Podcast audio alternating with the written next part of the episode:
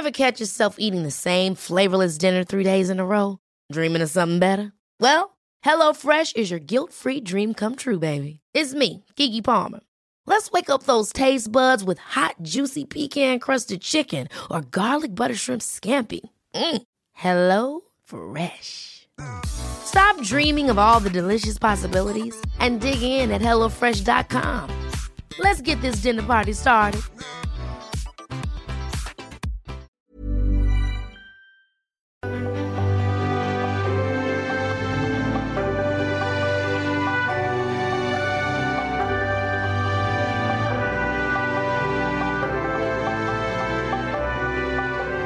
Casi seis décadas, Cuba no había conocido otro apellido de sus dirigentes más que Castro, hasta el 19 de abril del 2018, cuando Miguel Díaz Canel asumió la presidencia de la isla, un hombre que nació en 1960 después de la revolución.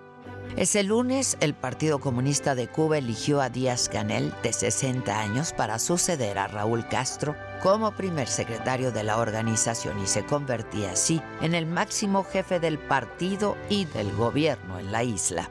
Diputado Miguel Mario Díaz Canel Bermúdez, desde este instante usted es el nuevo presidente de los consejos de Estado y de ministros de la República de Cuba. Invito a la presidencia.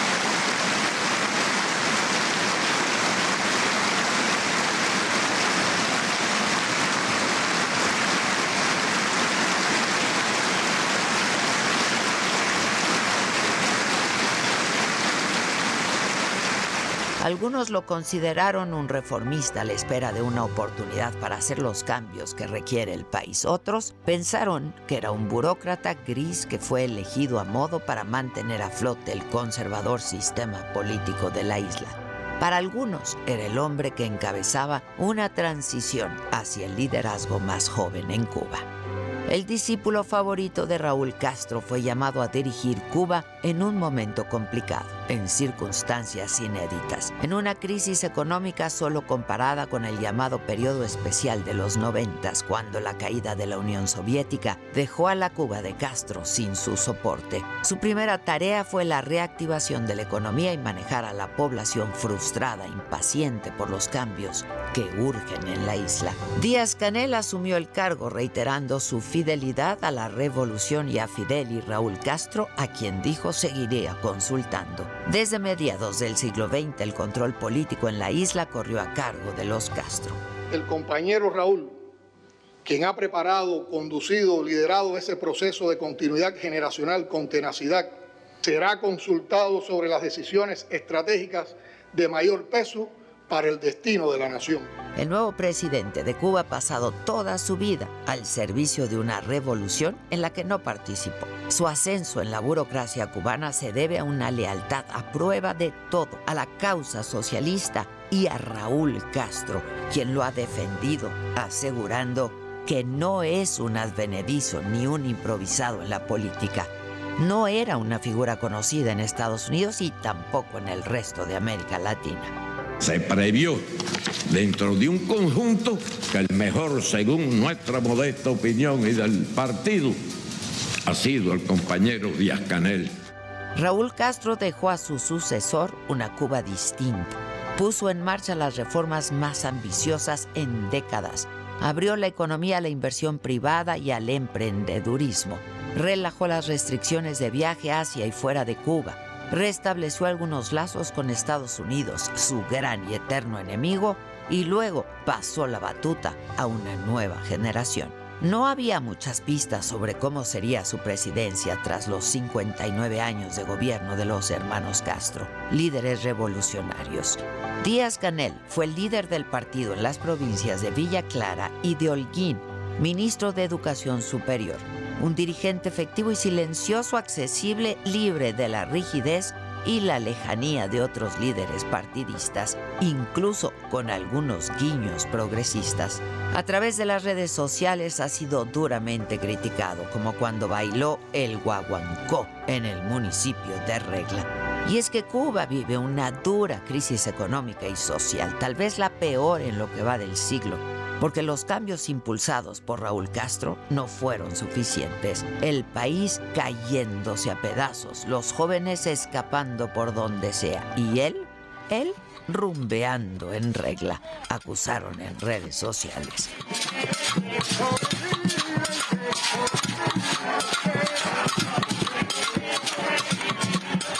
En el 2021, la Oficina de la Alta Comisionada de Naciones Unidas para Derechos Humanos expresó su profunda preocupación por las denuncias de represión sistemática de los derechos cívicos a raíz de las protestas masivas de julio del 2021 en Cuba. Y es que hay costumbres políticas que por más que se nieguen, pareciera que nunca cambiarán.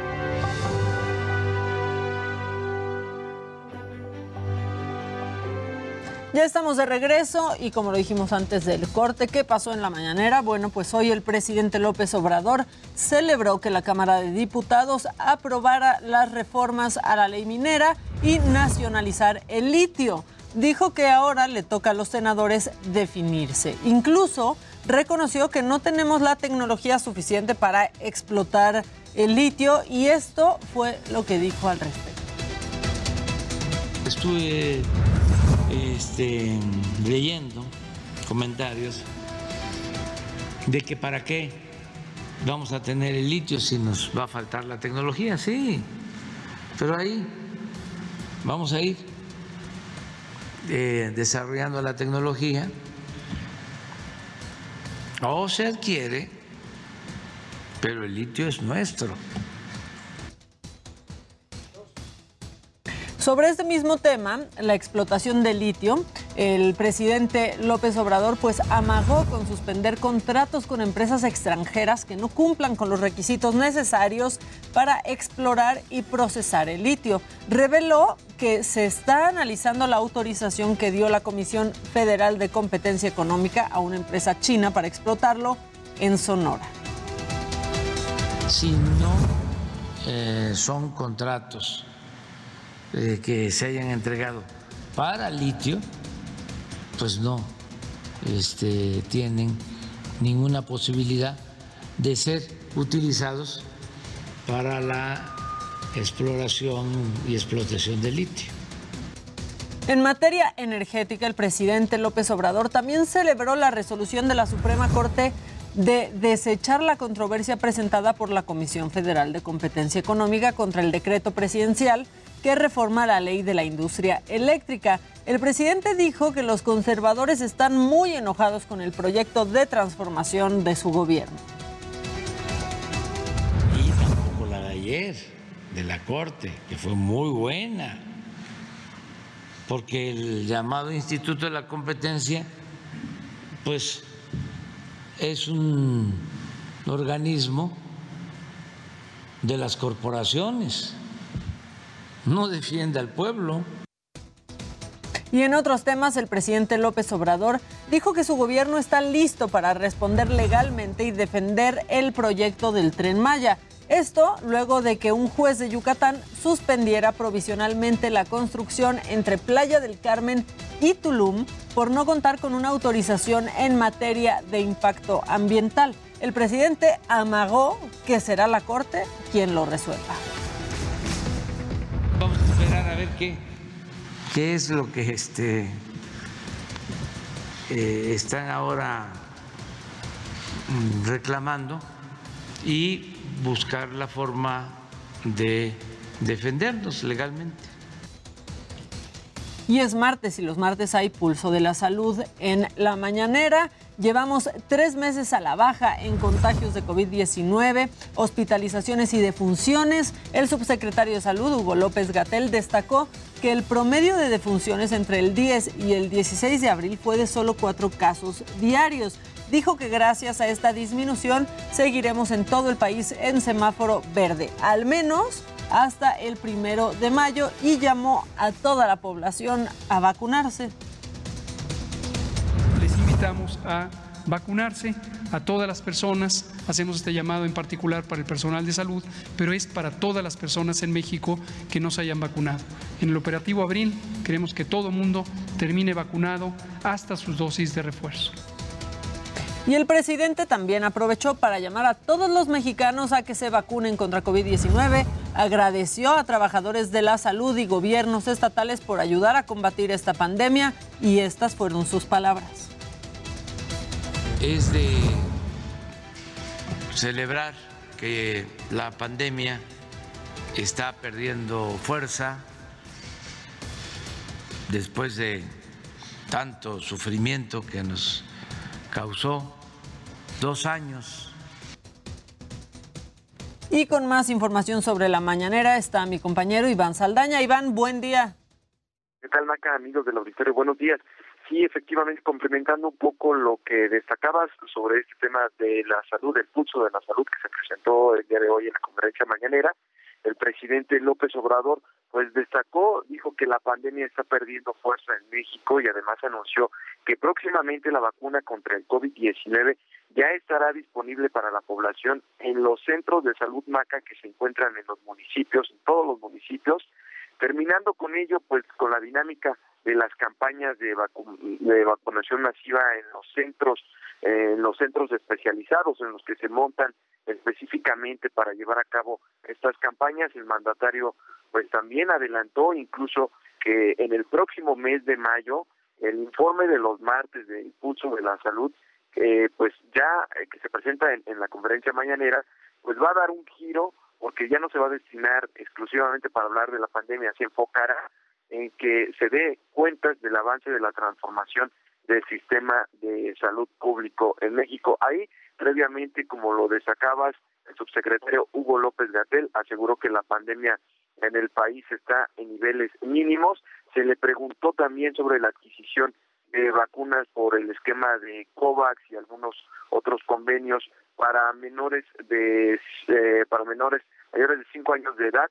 Eh, él, el subsecretario destacaba que eh, ya hay pláticas que tal vez en el segundo semestre de este año eh, pudieran llevarse a cabo algunas entregas, pero todavía están en conversaciones al respecto.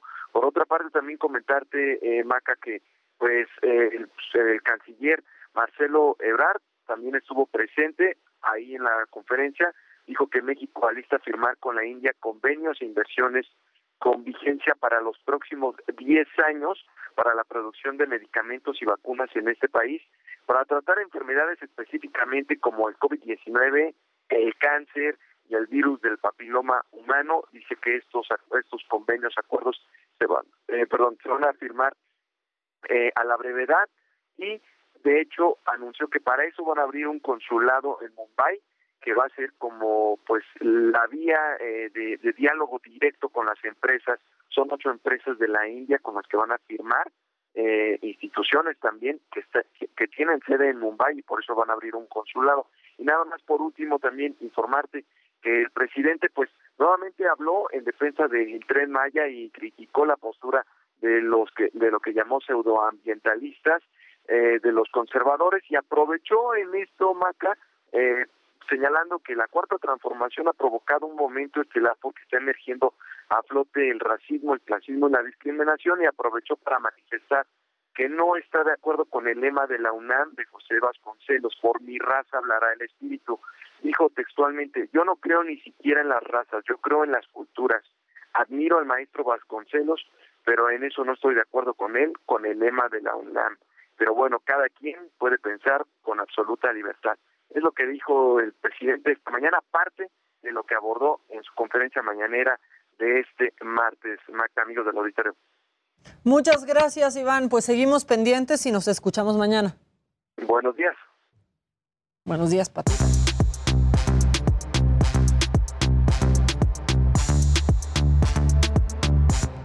Tun, tun.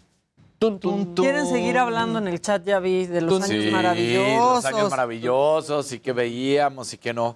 Oye, pues hablando de los años maravillosos, hoy justamente también otra cosa que se festeja, uno de los momentos más icónicos en la carrera de eh, Diego Armando Maradona, que todos hemos visto en alguna ocasión en un video, es el entrenamiento que tiene con el Napoli, ese en el cual está calentando justamente previo al partido contra el Bayern. Venían de ganar 2 por 0 en Italia, luego se van a enfrentar al Bayern, esto en, Europa, y en el torneo de Europa, claro. Y entonces, bueno, pues él está con las, amarra- con las agujetas desamarradas y está entrenando y pues escuchamos un momento, ¿no? El despacho. Que no. Ah, bueno. Ah, miren. Ah, mira, ¿qué tal, eh? ver nuestra parrilla. Sí, no, o sea, él, él- él está calentando, está aventando la pelota, está bailando al ritmo de Life is Life. Ah, bueno, ahora sí, ahí está.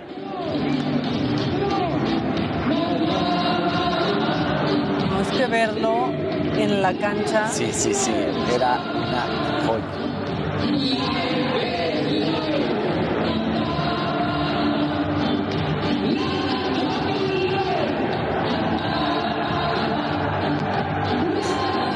Bárbaro. Sí, no, no. Tenía buen colchoncito para que se le quedara el pelo, para que se le quedara el balón.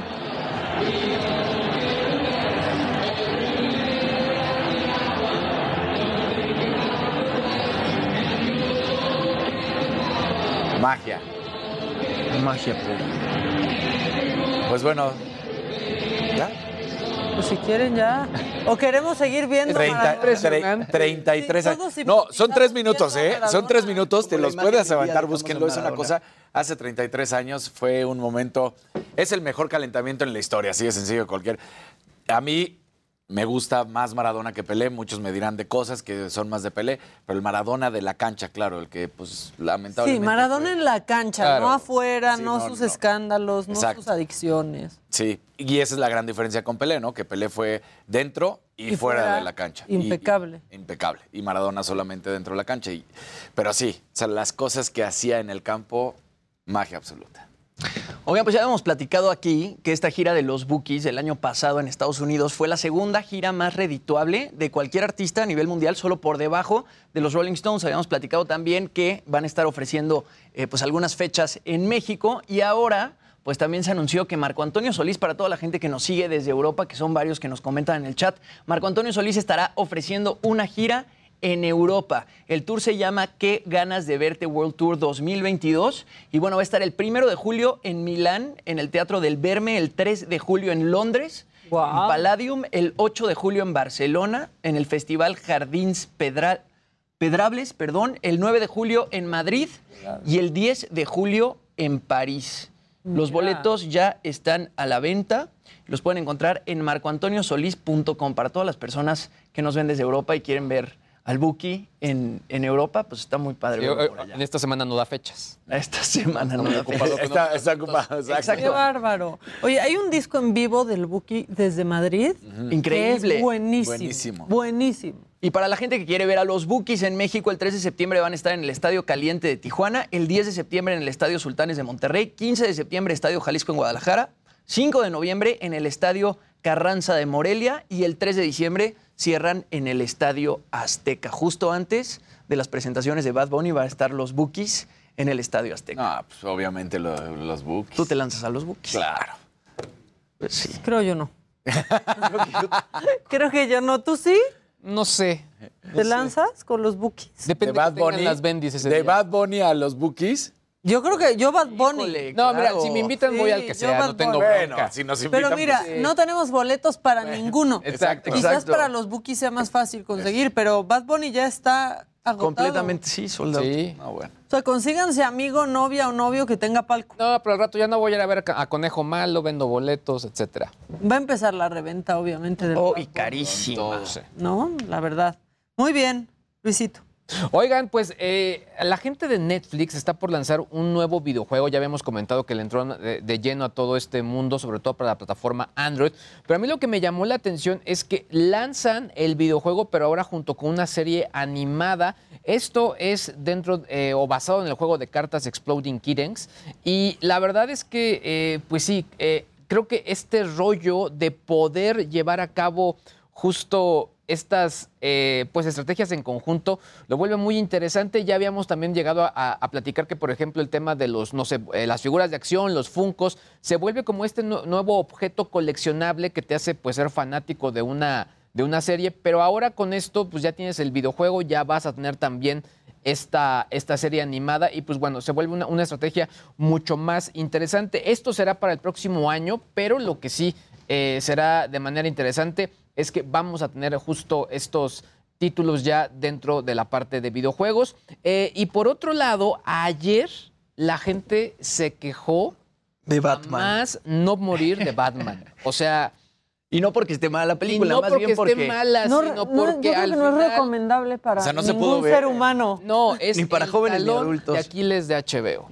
Lanzan la plataforma y mucha gente, Pasa oye, mucho. es que ya no va, ya, ya no funciona, no me dice que no está disponible, se cae la aplicación, etcétera, etcétera, etcétera. Lo habíamos visto con deportes en vivo Sí. que les llega a suceder. ¿Qué fue con la Champions? Con la Champions. Mucha gente empieza en a el compartir debut de la capturas de Champions y ha seguido pasando, ¿eh? En Y realmente, por ejemplo, me decía, me decía por ahí este, eh, mi buen amigo Cesarina Costa, me dice, yo creo, yo creo que un, un becario borró el borró El Batman y ya no se ve, ¿no? Y sí, la verdad es que Pero no nada más. ¿Eso salía?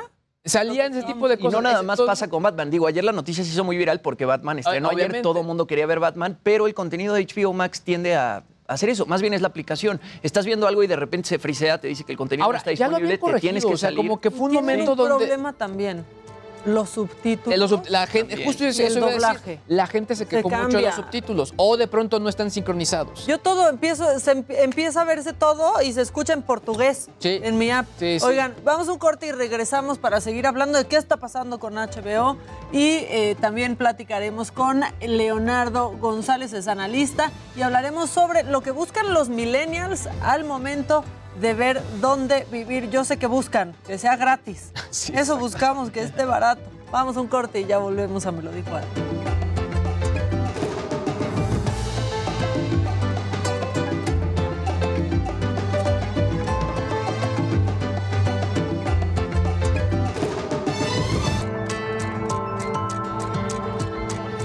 Ya estamos de regreso y tengo listo a Leonardo González vía Zoom, es analista de real estate, de propiedades.com y vamos a hablar de algo que nos da ansiedad, que nos pone nerviosos y que es los millennials en el sector inmobiliario, porque pues es un segmento importante, pero ¿qué están buscando en realidad, Leonardo? ¿O qué estamos buscando los millennials para, para vivir? ¿Lo que, ¿Lo que se pueda o qué? Bienvenido. Muchas gracias, buenos días, gracias por la invitación, Mac. En realidad los millennials, al igual que otros sectores poblacionales, están buscando en una vivienda precio, ubicación, accesibilidad, un lugar donde poder encontrar una mejor solución habitacional para resolver su problema de vivienda.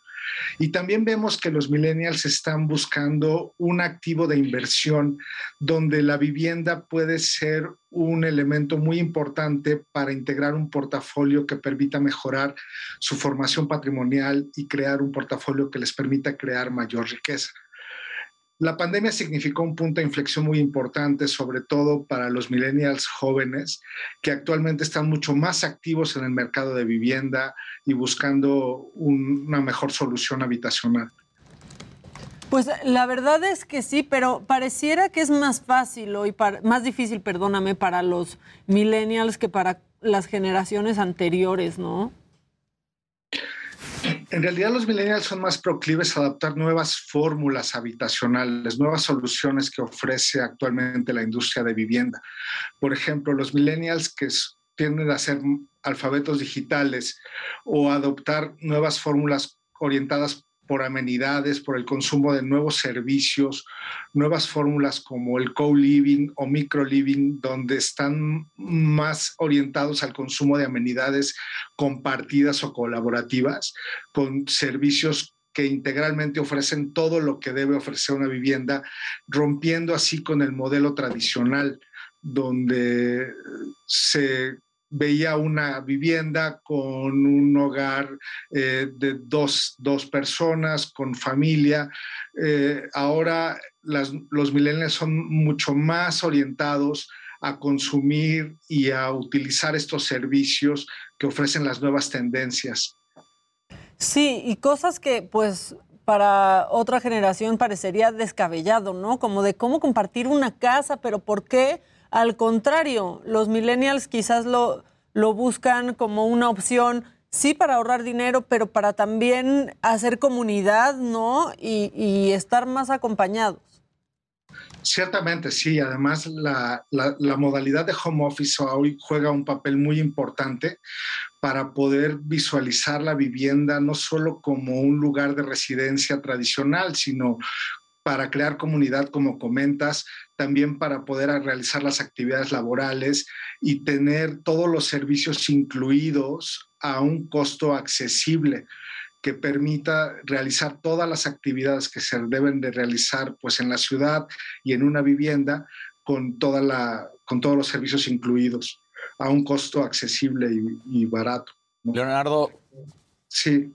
Buenas tardes. Buenos días, Daniel López Casarín. Oye, una cuestión que también preocupa mucho las inmobiliarias es que los millennials tienen como intención estar en un lugar poco tiempo, ¿no? Que hay esta movilidad dentro de sus ideas y buscan lo que ya estabas mencionando, la comodidad y tener todo pues al alcance de la mano de manera fácil y rápida. Y si por algún momento se tienen que cambiar de residencia, que también es lo que buscan, lo hacen sin problema, no quieren ataduras, ¿no?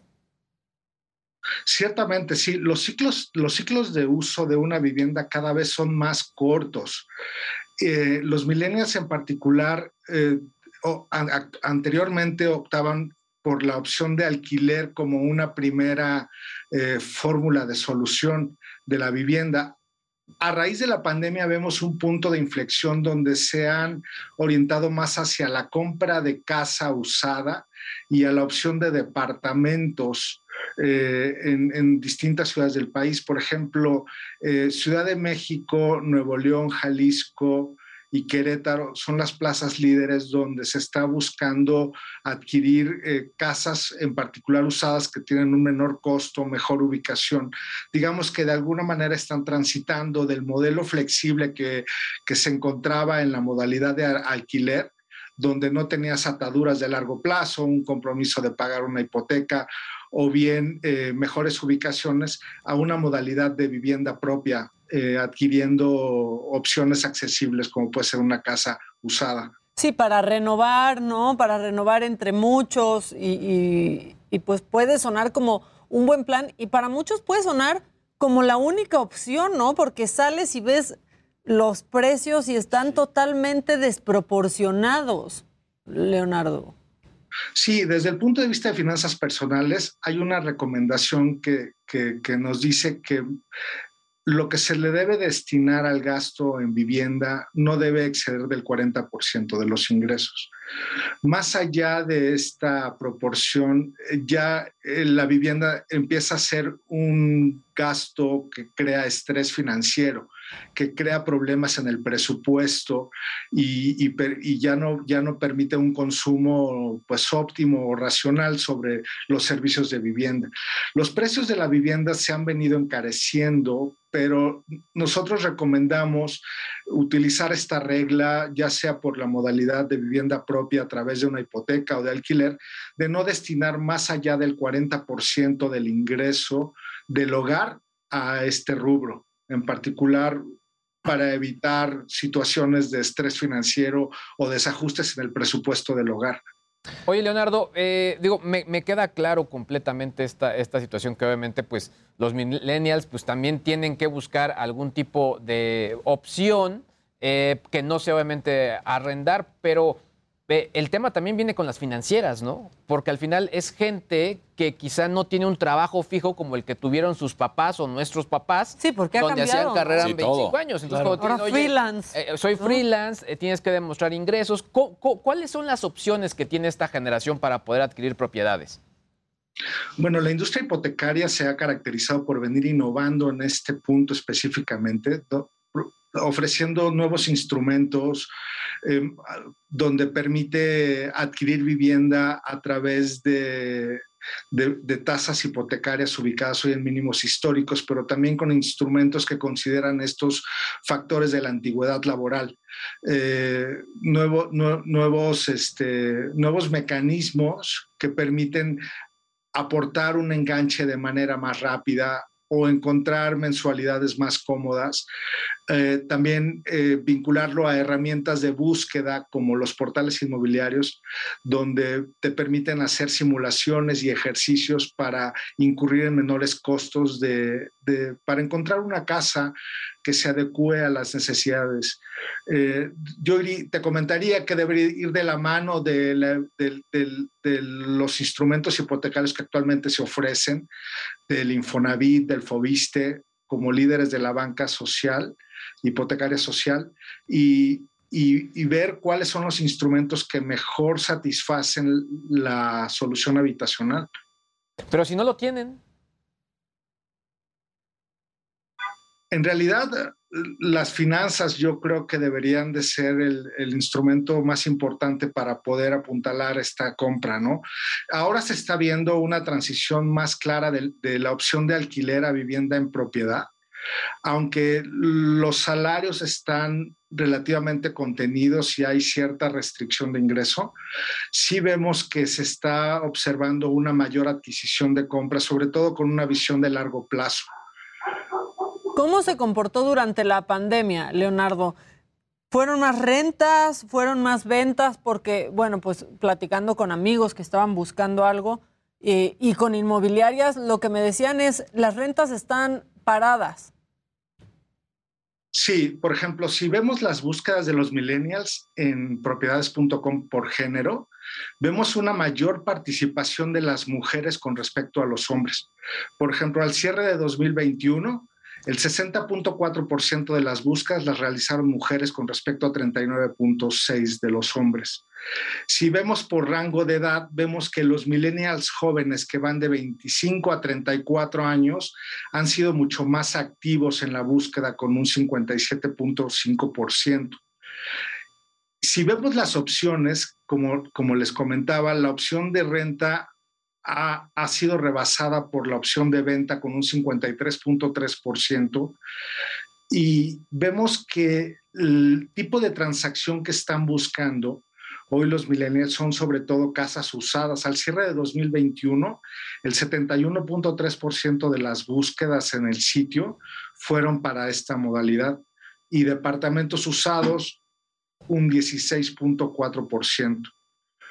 Eh, sigue, a nivel nacional sigue siendo preferente la opción de departamentos con un 53% y en cuanto a las plazas vemos que la Ciudad de México, el Estado de México, Jalisco y Nuevo León en la pandemia, pues vemos que se observó este punto de inflexión donde los millennials hoy prefieren casas usadas en la opción de vivienda propia.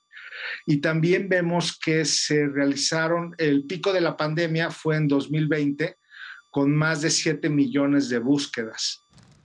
Sí, porque bueno, también por ahí habían salido cifras que en el pico de la pandemia eh, fue cuando más conflictos se registraron entre vecinos y justamente es cuando la gente quería irse a vivir a casas, a casas solas porque no podían convivir en estos edificios con muchos departamentos o incluso no con tantos, pero les resultó mucho más difícil la convivencia por el encierro o si hacían fiestas en plena contingencia y demás cosas. Eso pudo haber influido, ¿no, Leonardo?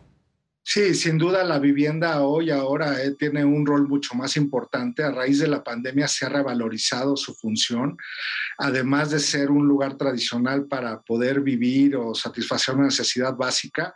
Hoy la vivienda pues tiene otros roles, ¿no? Como comentas, uno busca un lugar más tranquilo, con mayor calidad de vida, que, incluya los servicios, que evite problemas de, de seguridad y sobre todo tener pues una convivencia que, pueda ofrecer confort y bienestar a los residentes. Por eso la vivienda ahora se ha posicionado como uno, una de las opciones preferentes para los millennials en función de poder encontrar un lugar donde realizar sus actividades y vivir con alta calidad de vida. Oye, Leonardo, hablabas las amenidades, lo que están buscando. ¿Hay alguna que sea como la más popular? No sé, quizá eh, albercas, coworks o algo por el estilo. Sí, sobre todo las terrazas y los jardines se han posicionado como unas amenidades preferentes. Para vivienda nueva es un poco diferente porque las amenidades de última generación evolucionan e, incluyen otras modalidades como pet friendly, servicios de guarderías, eh, circuitos cerrados de seguridad. de televisión y otras amenidades como albercas o salón de usos múltiples pero en realidad las más populares a raíz del periodo de confinamiento identificamos que se trata de las terrazas y los jardines. Sí, el espacio que queríamos, ¿no? Al aire libre, cuando de pronto descubriste en tu casa que no tenías en dónde realmente pasar el día, ¿no? Pero a la, a la, vez de pronto tienes todo esto, tienes todas estas amenidades, ¿no? En estos este, edificios pues, tecnológicos, etcétera, pero el tamaño de los departamentos se ha reducido muchísimo. Ahorita estoy viendo, por ejemplo, si quieres vivir en una zona céntrica, no sé, como la Cuauhtémoc, o quieres vivir en la Roma, o quieres vivir en la Condesa, de pronto hay mm, por 4 millones de pesos estás comprando un departamento de 37 metros cuadrados. Sí, sí las cosas que te venden hoy es una... Y que de pronto si tienes una familia y luego tienes hijos, ¿cómo vives en 40 metros cuadrados? Claro. Por ese precio. Por 3 millones. Y la mejor respuesta que te hacen siempre es, pero tiene amenidades. Pues si yo no vivo ni en la alberca ni en el gimnasio. Pero es céntrico, todo está caminando. Y ahí andas viviendo en la Roma eh, con tu cama arriba de la cocina. Exacto. Pero eso se está dando mucho, ¿no, Leonardo? Eh, esta reducción de espacios y que los precios realmente están muy altos por un lugar de 40 metros cuadrados. Yo te diría dos cosas. Una es que el, número de residentes de las viviendas cada vez es menor. Digamos, el tamaño del hogar promedio hoy es de 3.6, mientras que ha venido reduciéndose continuamente, ¿no? Según las mediciones censales. Y la segunda es que estos espacios están diseñados para residentes que pasan mucho tiempo fuera de su casa, que tienen muchas de sus actividades en la ciudad y utilizan la, vivienda solamente como un nodo de dormir, para realizar necesidades básicas, dormir y pasar el fin de semana, ¿no? Sí, por eso eh, durante el confinamiento, no sé si está equivocado, pero durante el confinamiento eh, la gente empezó a buscar más casa que departamento, justo por eso, porque buscabas mayor espacio para estar dentro. Y menos, y también menos gente a tu alrededor, esa es la verdad. Para los que nos están preguntando, los millennials son los que nacimos entre el 81 y el 96, 1981 y 1996. O sea, tú ya, ¿tú cuándo naciste? Yo nací en el 93, yo todavía soy Todavía, aquí tú no eres millennial, ni tú. No, dos no son, baby boomers. Pero alguna vez hice, un, ¿cómo se llama? alguna vez hice un test y salí más millennial que muchos millennials. Sí, pero por. Ah, sí, sí, sí. No, la libras. Pero soy joven de corazón. Eso sí, eres muy joven de corazón. Y tú también, pero ya son de otra. Ya son, de una generación a las que les fue más fácil comprar casa. Claro.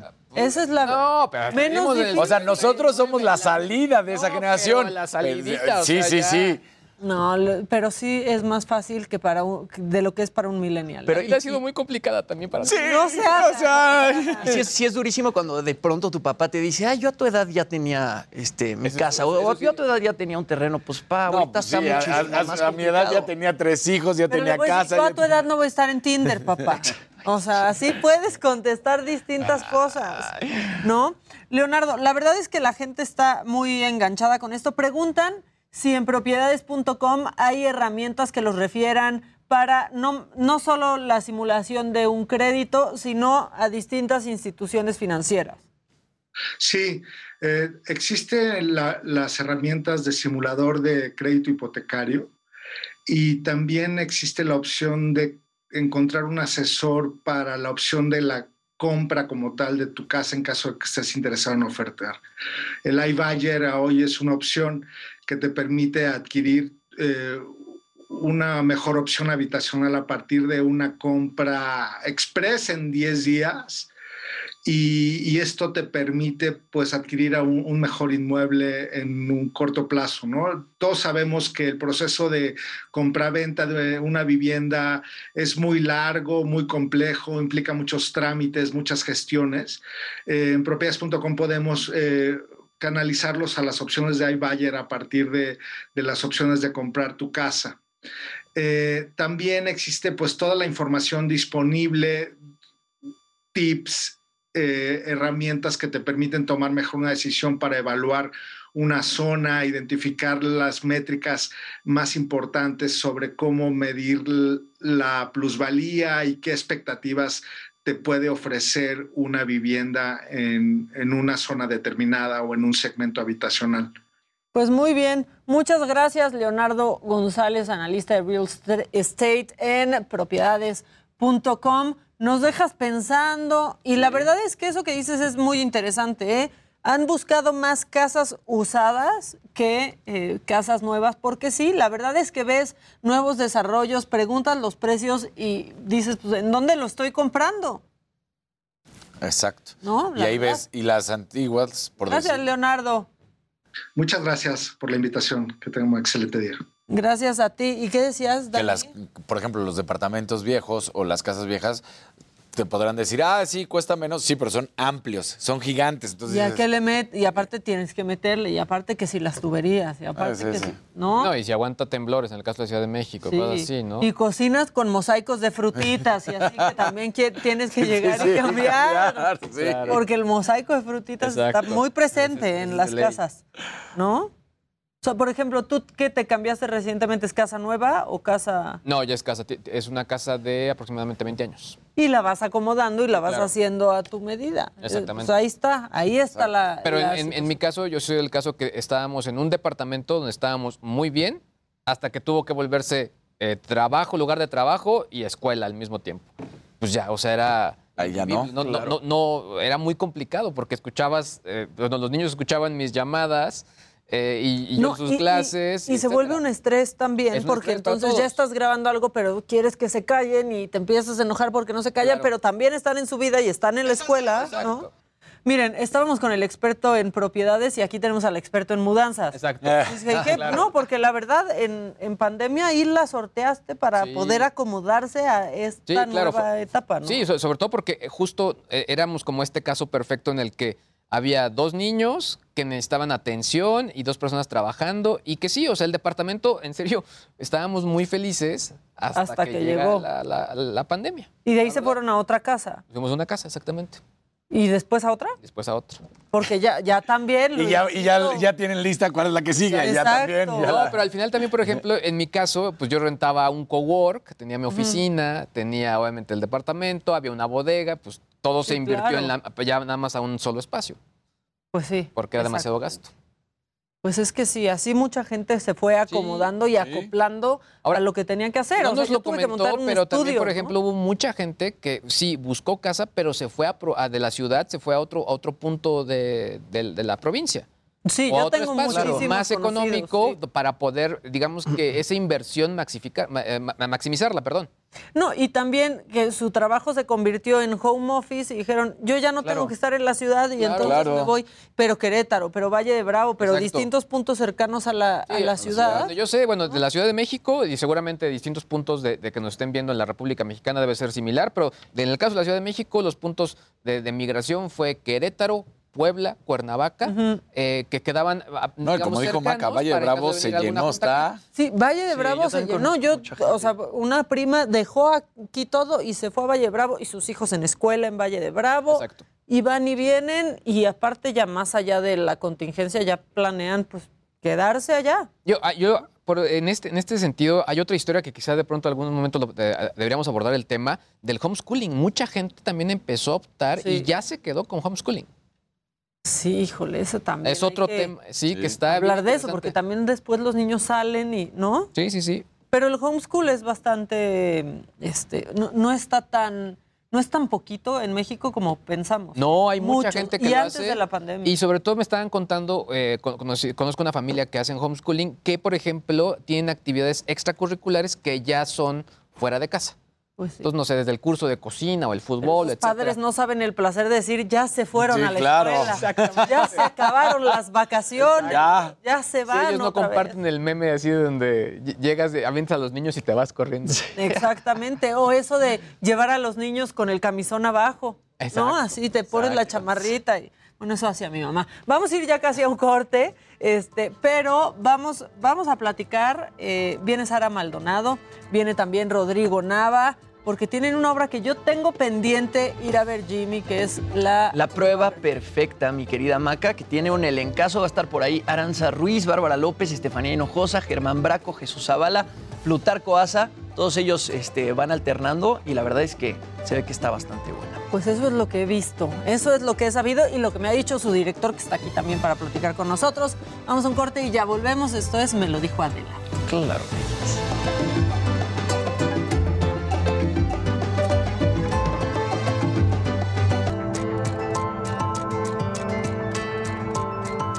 Bueno, ya regresamos y como se los dijimos antes, está Sara Maldonado y Rodrigo Nava. Rodrigo es director de La Prueba Perfecta y Sara Maldonado, bueno, pues ya todos la conocen y siempre es un gusto verla en el teatro o en la televisión. Bienvenidos. Muchas gracias. Muchas gracias. Cuéntenos de La Prueba Perfecta.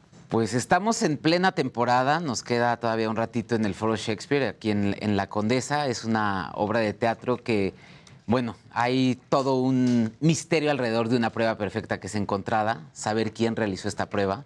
Alrededor de este misterio podemos ver temas como el machismo, esta parte de una mujer no puede ser matemática, una mujer no puede meterse en esas cosas. Lo y que digo, nos han dicho, ¿no? Digo, en la obra se llama matemáticas, ¿no? Pero hay muchísimas profesiones que hasta la fecha seguimos teniendo como muy, este, para cierta, Limitaciones. ajá, Ujú. limitaciones. Y bueno, Carolina, que es la quien, quien tiene este misterio de si escribió o no la prueba, tiene a su familia alrededor. Sara es Claudia, su hermana, quien está viviendo con ella el estrago que dejó su papá, quien tuvo un eh, esquizofrenia. Era un genio, pero también tenía esquizofrenia. Sí, ella habla un poco de este deterioro mental de pronto de una persona adulta y de cómo tenemos, de, de pronto nos volvemos papás de nuestros papás, ¿no? Sí, sí, exactamente. Justo las dos hermanas, Claudia y Carolina, eh, hay una, eh, una de ellas, Carolina es la que se queda cuidando al papá físicamente y Claudia, digamos que es esta persona que tiene que hacerse responsable de los, de los gastos de toda la familia, de la casa, porque obviamente pues el papá no, ya no puede trabajar por la enfermedad, la hermana le está cuidando y la otra hermana es la que está apoyando económicamente para sustentar eh, pues a la familia. Qué fuerte. Ahora, esta obra realmente viene de un guion original. El guion original se llama Proof, ¿cierto? Y es una obra este, americana. Cuéntenos un poquito este, cómo agarraron la inspiración de esta obra y cómo la adaptaron pues, al lenguaje español. Pues mira, la verdad es que sí fue un reto bien importante porque es un texto que viene de Pulitzer, es, eh, fue Pulitzer en el año 2000, 2001, no recuerdo ahí bien, y ganó Tony a Mejor Obra Dramática en Broadway. Entonces, sí era un texto difícil, era un texto, si bien es un texto contemporáneo, porque pues el autor sigue vivo, es una- eh, tiene 20 años y todo, pero había este, medio, este miedo, perdón, de que si, si hace 20 años, si seguía actual. Y justo revisando estas cosas, desgraciadamente sigue siendo actual porque el tema de salud mental es un tema que no cuidamos tanto, el tema del machismo es un tema no superado. equidad de género. Eh, exactamente. Y, y muchas cosas que, que alrededor de estos personajes tan humanos pudimos traer a la, a la actualidad, ¿no? Eso, estos 20 años realmente no se, no se sienten en el texto, intentamos hacer algo muy actual.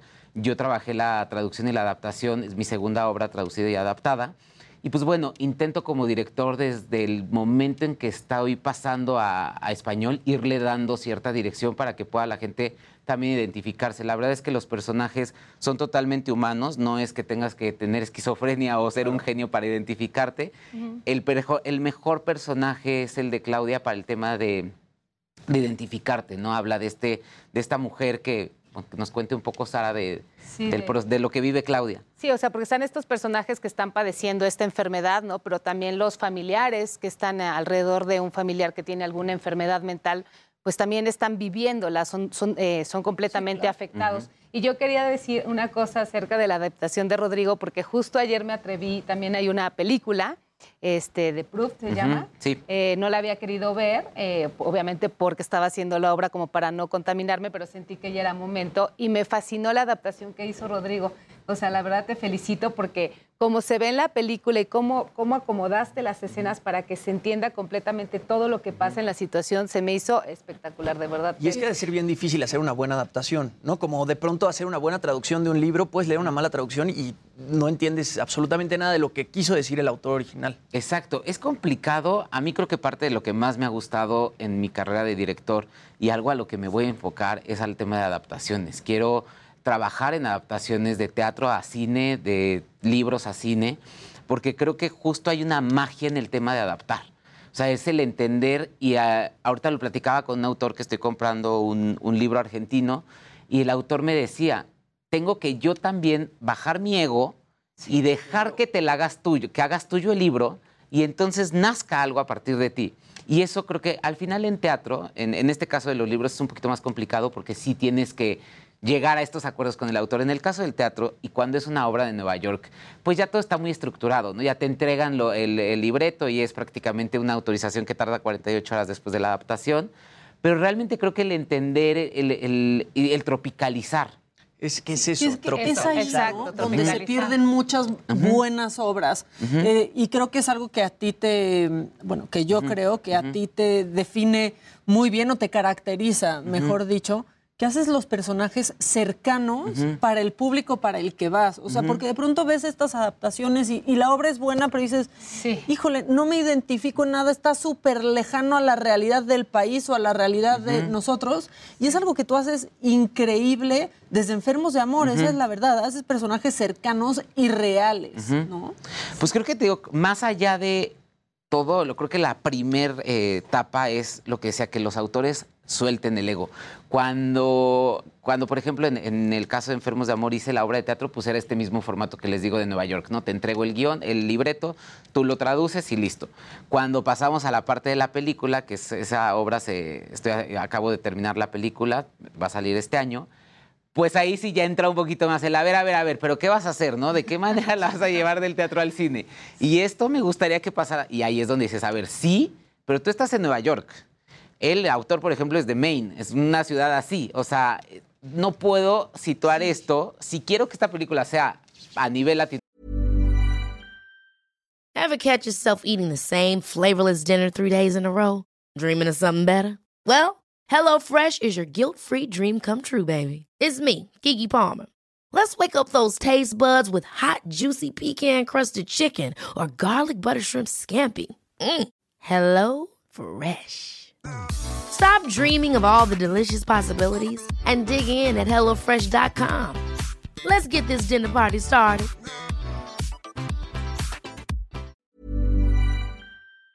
América importante, no puedo situarla en, o sea, no puedo considerar lo que tú viviste en Maine o lo que tú estás Porque viviendo en Nueva nadie York. va a entender. Nadie. Y en esta obra justo eso es el trabajo que se hizo. Y todavía en los ensayos seguíamos en equipo como corrigiendo algunas Exacto. cositas eh, de cómo hacerla que fuera para, para México y que se entendiera en México. Y creo que, o sea, en, eh, lo que llevamos de la temporada hemos recibido afortunadamente muy buenos comentarios. eh, hemos tenido eh, prácticamente el, el teatro lleno. Entonces... pues es súper importante para nosotros que estar aquí promocionar el teatro, porque la verdad es que estuvo pa- eh, parado con la pandemia muchos años, en- eh, bueno, un par de años, que es durísimo. Pues muchos años, para Muchos lo que años. esperábamos. Muchos años. Y, y años teatro, Sí, ¿no? Para sí. esta industria es muchísimo. Sí, es como años perro, casi que siete perro. años. O sea, Fueron perdió años 14 perro, años ¿no? el teatro, te- Y totalmente. es, es muy lindo ver que la gente se anima a ir al teatro, este, que está casi lleno, que aparte también este, está eh, renaciendo el teatro, porque ya todos los teatros están funcionando, entonces es súper importante, pues, que yo, por ejemplo, eh, alterno funciones, el, el- el- el elenco, este, este, tenemos todos alternantes, entonces, eh, ahorita que hay otras obras, también aprovecho para ir a ver otras obras, porque es súper apoyar que renació el teatro otra Sí. vez. en- Y para ti también, tenías un rato de no hacer teatro, ¿no? sí. O sea, sí, también es un regreso. Sí, yo tenía como aproximadamente cinco o seis años. La última obra que hice fue El cartero con el señor López Tarso. Estaba Eric Elías. Eric. Elías y la señora Elena Rojo. Eh, hicimos gira por toda la República. Ahorita estamos platicando de, de la gira de teatro, que es padrísimo hacer gira de Ujú. teatro por toda la República. Y no sé, por compromisos de que otro proyecto de televisión, otro proyecto de televisión, como que lo, lo fui dejando un poco eh, de lado. Y de repente viene la pandemia y te das cuenta que pasaron cinco años de que no Claro. había hecho teatro y realmente, o sea, de las cosas que pensé el año pasado fue de, me urge hacer teatro, quiero hacer teatro. Y afortunadamente esa sincronía me llegó prueba perfecta. Este, platiqué con Rodrigo, leí el texto, eh, el, el elenco, mi personaje y la verdad es que estoy fascinada con, con el personaje, con la obra y con el equipo que tenemos. Y es que aparte- Perdóname, perdóname. Te armaste un muy buen elenco. Pues no soy nada tonto, ¿no? También, o sea, digo, sí. Supiste, ¿no? digo, pues, sí, ya Qué hice la adaptación mismo, que ya le interprete tonto, gente que no. no tenga que meter tanto las manos. Al final, creo que justo eso también ha sido parte. eh, tengo, un, un- según yo, una teoría como director. La- el trabajo de dirección empieza cuando lees el texto. No, o sea, creo que cuando escoges un texto o cuando de- yo, como les decía, me gusta el tema de las adaptaciones, no tanto del original. Este, estoy trabajando proyectos originales, pero me, me atrae mucho esto. Y creo que el segundo paso después de ya escoger el, texto como director también es la parte de ir viendo qué elenco quieres.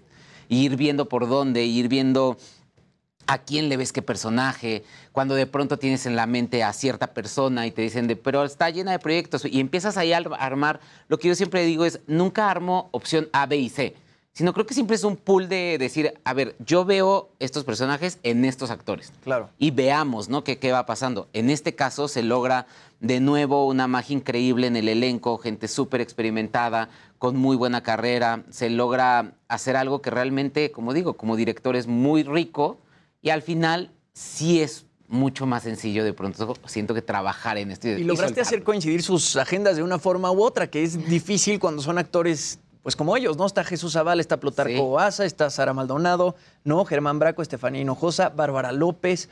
O sea, es gente que de pronto pues tiene muchos proyectos y está ocupadísima. Sí, ese tema de las agencias. ¿Y cómo estuvo eso? Estuvo muy bien, la verdad estuvo muy bien. O sea, yo sí estaba haciendo una serie mientras estaba haciendo la obra. Entonces, a veces iba Estefanía, que hace mi personaje, que estaba también haciendo otro proyecto, y Jesús y Germán también se estaban alternando, ¿no?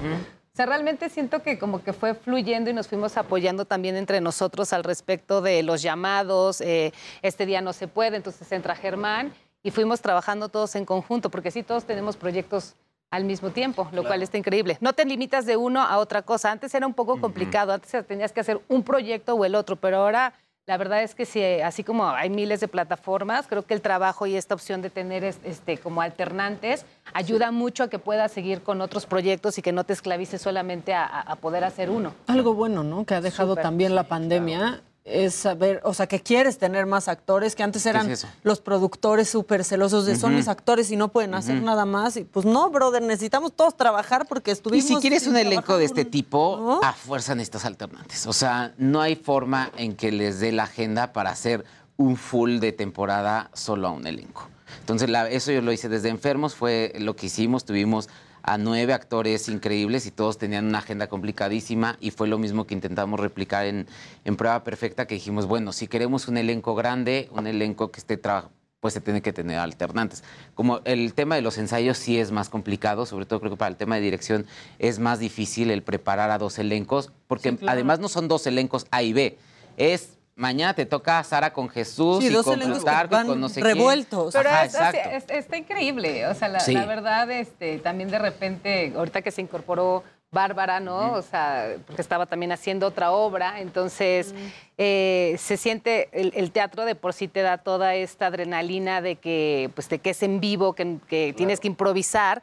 Pero cuando no te, no te ha tocado trabajar con una actriz en tres semanas porque estaba haciendo otro proyecto y realmente te subes al escenario porque haces un ensayo previo, pero es muy mágico. Y esas alternancias hacen que la vida, digo que la vida, perdón, que la obra cobre Totalmente. vida completamente diferente a lo que pudiste ver la, la semana pasada. O sea, sí se transforma, son los mismos, la misma historia, ¿no? Quizás son los mismos personajes, pero cada actor le da, le pone de su cosecha y hace la obra algo súper diferente. Ayuda a que pase por primera vez. O sea, creo que el teatro, el, el secreto es que cada función, el personaje viva lo que está viviendo por primera vez. Y creo que este tema, o sea, el sábado, por ejemplo, coincidió que Bárbara López era su primer función con Jesús Zavala. Y era eh, platicando y todo, les dije, aprovechemos esto para que esta Sí. situación pase por primera vez, para que por primera vez vivan cada una de las cosas que están sucediendo. Sí, como que es la magia del teatro, pero así es como a, su- a la potencia máxima, ¿no? O sea, todo el tiempo está pasando cosas diferentes, todo el tiempo, todo el tiempo estás encontrando cosas diferentes. Me imagino que es una obra que te deja, pues te deja mensaje, ¿no? Es padrísimo salir del teatro y quedarte siempre con algo. Y lo que dicen, que de repente va alguien que está viviendo justamente el deterioro de su papá, o alguien con un problema de salud mental, o, o alguien una situación machista. Y creo que eso te permite el teatro, ¿no? Salir y siempre salir con un mensaje y siempre salir, pues diferente. Resetearte un poquito. Claro, yo algo que decía con, con la obra es que con el tema pandemia, que todos nos dimos cuenta que el tema de problemas mentales está mucho más presente de lo con el tema de sobre todo del encierro, te das cuenta que está cercano este tema de, de tener algún desorden. Y también el otro tema en el que varios, creo que la- una generación nos volvimos un poco papás de nuestros papás de rogarles que no salieran. De pronto lo hablaba tú y yo en Twitter, lo veíamos que era de rogarle a nuestros papás de por favor. Y es, o sea, lo ves. se nos es- escapaban. Y se nos escapaban, no se ponían bien el cubrebocas, iban a cosas que no tenían se que querían ir. vacunar. O no se querían vacunar. No, no, no. Sí, sí, Creo que todas estas, estas situaciones ayudan a que en, en prueba perfecta encuentres eh, ciertas cosas que te van a hacer identificarte como persona y la situación que se está viviendo. Está increíble. Sí. ¿Es totalmente un drama o tiene tintes de comedia? No, ju- justo yo creo, eh, digo, el, eh, Rodrigo que nos diga mejor, pero justo es como hay escenas y momentos donde te vas a reír, eh, la gente se divierte, se está riendo, hay mucha sorpresa, hay suspenso y definitivamente hay escenas mucho más conmovedoras donde el público eh, ha llorado, o sea, yo también le he visto y, o sea, te conmueve. Entonces, diga, no, no, no es, no es lineal, no es completamente que se vaya a una comedia o un drama, o sea, realmente es una obra que te va llevando por muchos momentos, por muchas sensaciones, por muchas emociones. Y sí, sí sales y te deja pensando quién eres. ¿Eres Carolina? ¿Eres Claudia? ¿O eres Pablo? ¿No? ¿O eres eh, el papá, Roberto? Oye, Sara, y me imagino lo refrescante que es para ti también y para muchos actores empezar a trabajar con productores jóvenes. ¿No? Porque te sube, yo siento que te subes más al barco, no es este productor que, al que sienten que a veces se le debe la vida porque te eligió para trabajar, ¿no? Y que casi le ponen un, un altar, que lo sabemos, que es algo que pasa en Sí, el sí, teatro, totalmente. pues en todo el mundo, pero, pero en México pasa y está y está muy rudo. Y hay como una nueva generación en donde hoy de lo que se habla es de prueba perfecta o de siete veces a Ujú, Dios, en ujú. donde es como esta nueva generación de gente con la que sí te da mucho gusto trabajar porque sí te sientes parte de y no sientes que le debes algo eh, para siempre. No, definitivamente. O sea, sí le pongo un altar porque Rodrigo es lo máximo y la verdad es que a- aparte de, de que es mi director, hemos hecho una relación muy bonita fuera de- del trabajo, pero justo lo que dices, o sea, yo empecé, mi primera obra fue El Graduado, que fue en los teatros Telmex, luego este Panorama desde el Puente, que fue en el Helénico, El Cartero, entonces siempre tenía, había tenido muchas ganas de hacer una obra justo eh, más íntima, en el foro Shakespeare, más, como más acogedora, eh, más entrañable. Y justo es esta frescura lo que, lo que quería, porque esas experiencias eran muy bonitas, pero eran, eran producciones como, decirlas como muy grandes, con esceno- escenografía. O sea, era una cosa como más de una compañía, como si no fuera un como si fuera un musical, pero sin ser un musical. Sí, sí. Y tenía muchas ganas de estas obras, justo que estás diciendo que es prueba perfecta, que todo se trata de los personajes y del texto y de la dirección y de las actuaciones. Entonces, estás ahí, o sea, todo el tiempo es estarte escuchando, estar concentrado. Y tienes al público del Foro Shakespeare tan cerquita de ti que estás sintiendo cada cosa que estás diciendo. De repente salimos entre escena y escena y el otro día con Jesús de, ay, este, estaba lleno el teatro, pero el público no se está riendo. Entonces nos echamos chistes atrás porque nos preocupamos, ya Sí, sabes. claro. Y entonces así de, espérame, espérame, ahorita voy a entrar a escena y te los voy a dejar bien prendidos, ya sabes. Y no, no, no, no lo hiciste bien. Voy a entrar como Hugo Sánchez para ver si ya se ríen. Porque te empiezas a acostumbrar a que hay público que se ríe en esos lugares y luego hay público que en, en ese lugar no se ríe y entonces... bien clavado, porque está bien clavado, está- se- o sea, como que está en otra, eh, se, se fueron por otro camino y está pasando algo, ¿no?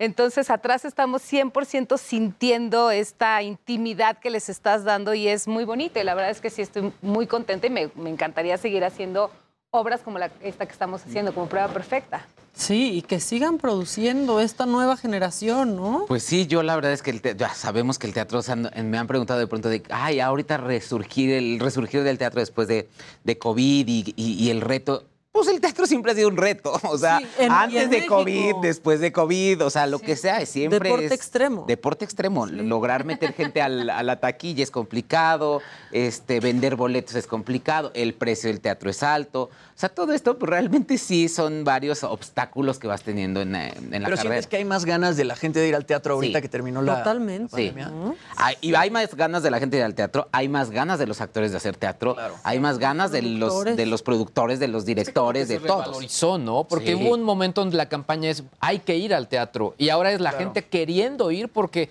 un poco era extrañar verlos en escena, ¿no? Claro, dejar de estar en el sillón viendo buenas películas, tele o lo que quieras, o sea, esta oportunidad de salir, caminar, ¿no? Aparte el Foro Shakespeare está divino porque tiene afuera una cafetería muy linda, con un barecito, vas caminando, o sea, eh, Condesa, o sea, es, es- es un De lugar. pronto hasta lo raro que fue ver obras por streaming, ¿no? Exacto. No, es que era, raro, era horrible. Yo intenté hacer una y, y no pude. O sea, sí dije, voy a ver algo y no lo logré. O sea, yo logré mentiras y estas que son padrísimas y te divertían en el momento que la estabas- Pero aún así se perdía. Pues, o sea, sí, porque claro, Yo vi, pues, yo no. vi mentiras en Sí. streaming, por ejemplo, y decía, sí, pero no hay lo que tienes en el teatro de ver la reacción aquí misma del actor, porque entonces no hacían pues, ahí obviamente encuadre. Y en el teatro el actor lo necesita, ¿no? Es, son estos inputs que te dan pues un poco de va bien, va mal, etcétera. Y también el público se va contagiando. O sea, si hay alguien que está, o sea, como riéndose o está como integrado, como que se va contagiando y se va haciendo una ola, ¿no? Entonces, pues, si tú lo estás viendo en la tele una obra, pues estás nada más con la persona que estás o tú solo y no, no pasa esta magia que es el teatro, de estar en vivo. Y es este pro y contra para personas como Sara, como yo, que estamos haciendo teatro, pero también cine o también otras cosas, pues sobre todo eh, cine. Pues desgraciadamente el hábito del cine sí cambió. Sí, a O mí sea, yo no he vuelto al cine. Eso está en cañón. un rato. Yo sí he ido mucho. Y al teatro he ido muchísimo. Yo también he ido, pero ahorita que estoy a punto de estrenar la película, pues fue un tema de que se- los análisis de taquilla, claro. todo eso Claro. Es, un te- es una cosa que al teatro la gente quería regresar por ver al actor ya cara a cara, sentir, vibrar, todo.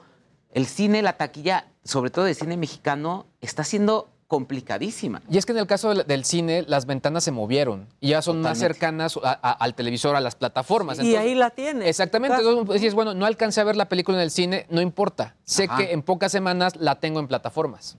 Por eso ya todos los, los estrenos los están moviendo a plataformas. También con este boom de las plataformas, pues creo que hay ese gran pro de que ahora pues hay mucho Claro. más producción, mucho más ventana, mucho más eh, productoras grandotas, internacionales, queriendo voltear a ver acá y a todos los lugares, a todos los países que, que- que tienen buena producción. Pero bueno, cambió el hábito porque sí, creo que la gente prefiere ir de pronto a un teatro que al cine, porque el cine, pues en pandemia probablemente ahorrabas un poquito y ya tenías una mejor tele, tenías mejores bocinas. eh, Y esto, ya la experiencia es la misma, aunque no sea la misma al mismo tiempo. ¿sabes? Sí, tienes el mismo contenido. No cambia como Exacto. cambiaba el del teatro, porque ver una obra en Sí, streaming sí era un bajón. O sea, sí Totalmente. era un bajón completamente. sí. Y ahora a mí me ha dado mucho gusto que cuando he ido al teatro veo las salas llenas Sí. de muchísimas obras. O sea, la gente no se, a la gente no se le olvidó ir al teatro, al contrario, como que se les quedaron ahí las ganas de Totalmente. ir. Y las obras que no están llenas ahorita es de verdad porque pues no jalaron y porque a la gente no le están gustando. Y eso también le sube la vara a los productores, ¿no? Como para producir más y mejor. Es que la pandemia, no sé, a mí me daba esta sensación como de si no fuera a pasar otra vez algo, ¿no? O sea, como si se fuera a acabar. Algún día va a regresar todo a la normalidad, o sea, todavía hasta los cubrebocas que traemos, los saludos. Entonces, yo creo que sí las personas ex- ex- extrañamos el teatro y por eso es ahorita que hay tantas eh, propuestas, es de, la gente está saliendo al teatro.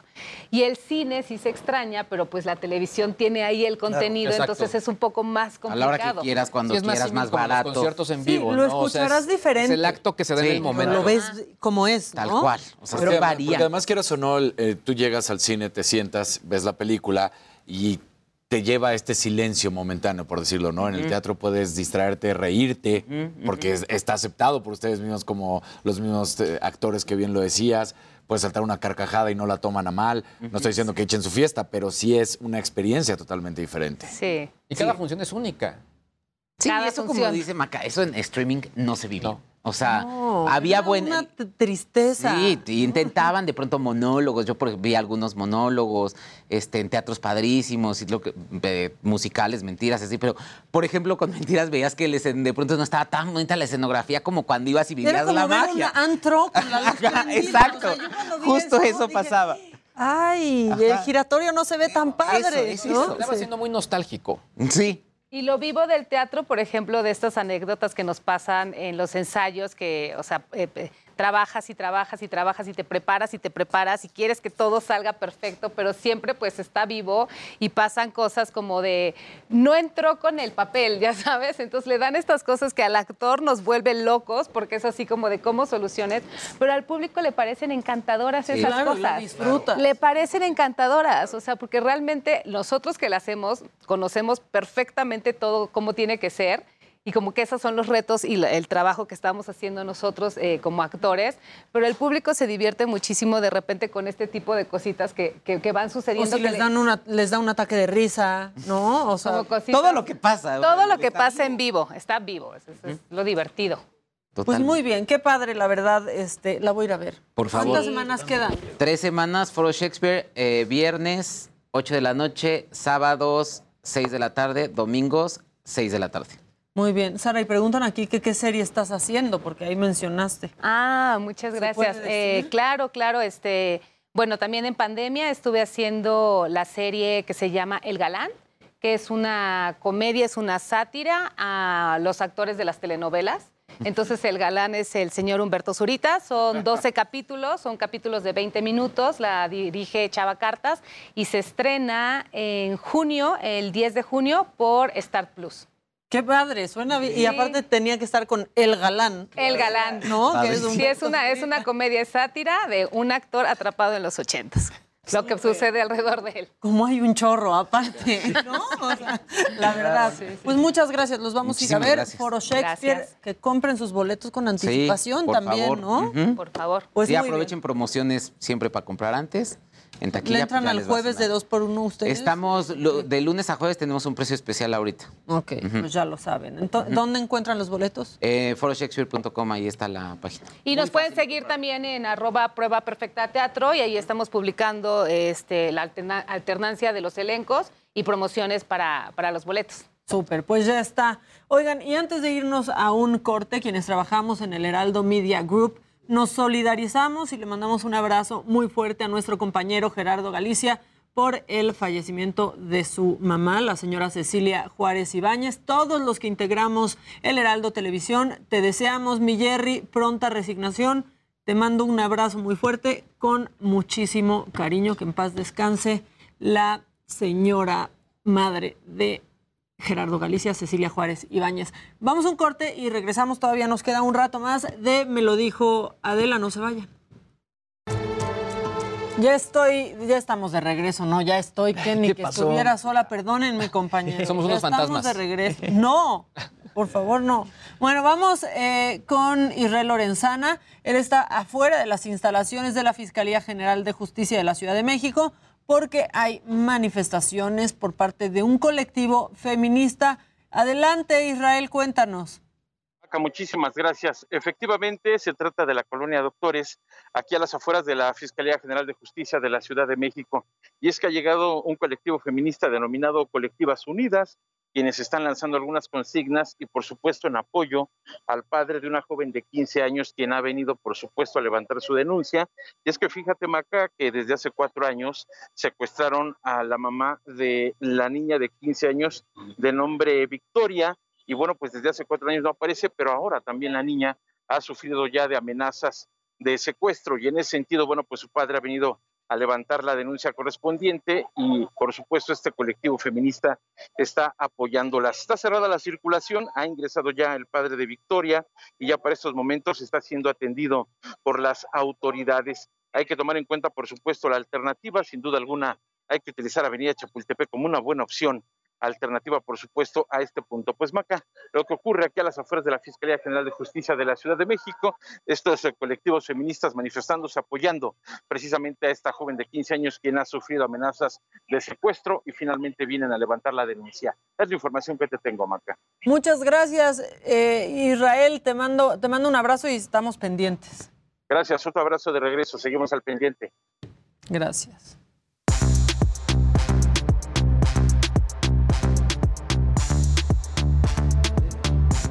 Bueno, ya estábamos, eh, ya estamos de regreso. Eh, híjole, consíganme el teléfono del Jerry Galicia para mandarle un mensajito Sí, y un abrazo. sí. Este, pues mucho, mucho cariño desde aquí para, para el Jerry Galicia. ¿Qué pasó con ese botón de editar tweets. Pues básicamente eh, ya hay como varios desarrolladores eh, de estos como encargados de, pues no encargados, pero, pero que sí pasan su tiempo buscando las novedades en las distintas redes sociales y aplicaciones. Y lo que han descubierto es que, número uno, ya empezaron las betas de esta prueba que está realizando Twitter. Pero justo ayer o hace algunos días lo comentábamos, el reto que está viendo la aplicación es que no se altere ni la dirección de cada tweet, porque cada tweet tiene una dirección única, ni el contenido de una manera sustancial. Entonces, eh, lo han estado explorando de distintas maneras. Ha habido distintos desarrolladores que ya están viendo esto. Eh, hay quien menciona que esto podría ser eh, con cierta fecha de caducidad, es decir, que tenga cierto tiempo para editar el, tweet. Otros mencionan que esto será también exclusivo dentro de la plataforma que Twitter prueba o que está también haciendo o trabajando de manera beta que se llama Twitter Blue, que es una versión de paga que es lo que me suena mucho más quizá factible bajo la estrategia. Es decir, que al final sí puedas eh, hacerlo, pero únicamente si tú pagas por esa, por esa opción. Y la otra manera. ¿Twitter Blue? Es Twitter Blue, exactamente. Y la otra, eh, lo que están diciendo es que la manera de realizarlo sería a través de los tres puntitos, que ya saben que viene estos engranes o algún icono similar donde tú lo presionas y ahí es donde viene editar el tweet. Lo que sí es un hecho es que sí lo están probando, pero sí están viendo como una manera pues importante eh, el que no haya una alteración, sobre todo de conversaciones previas, ¿no?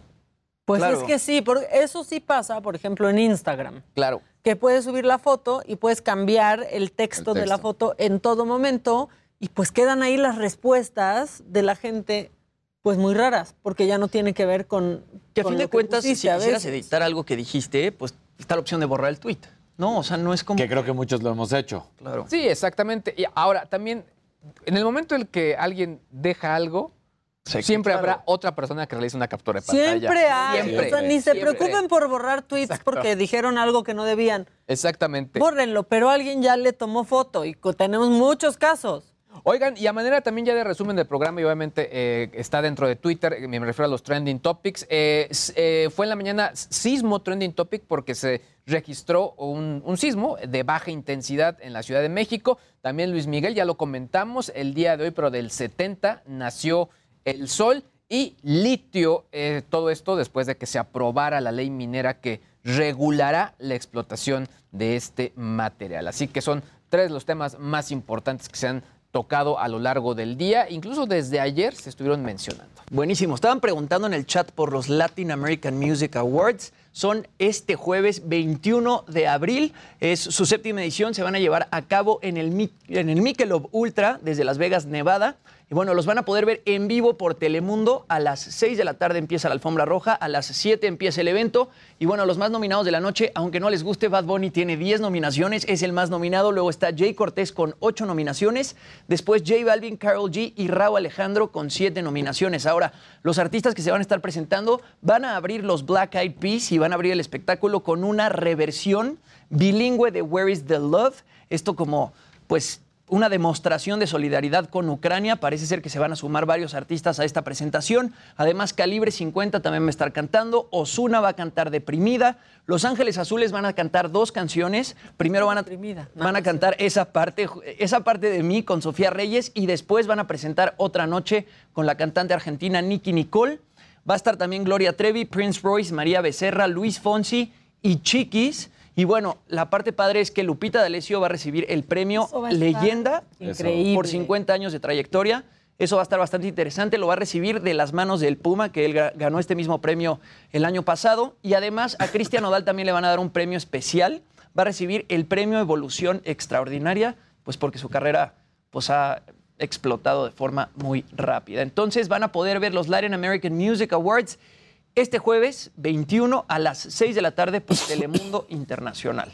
Muy bien, híjole, pero ¿y en YouTube se podrá ver? Porque en México, ¿quién los transmite? ahora, ahora mismo te digo los canales porque sí. Me, da risa que tengan el, nombre tan en inglés.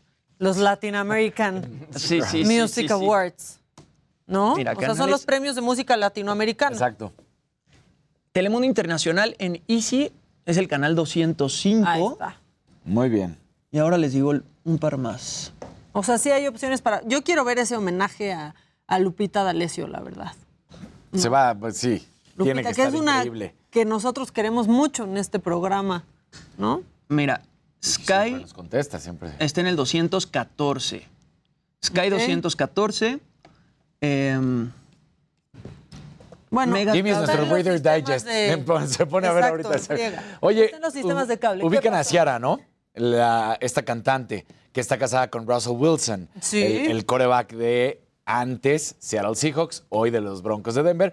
Bueno, pues aunque está con su familia, ya acoplándose, pues resulta que hubo un evento donde estaban conviviendo con los fans de los Broncos y de repente vimos las cualidades de Ciara para ser una perfecta receptora de los pases de su esposo. Muy divertido este videito, pues de nada más haciendo el drill, como le dicen.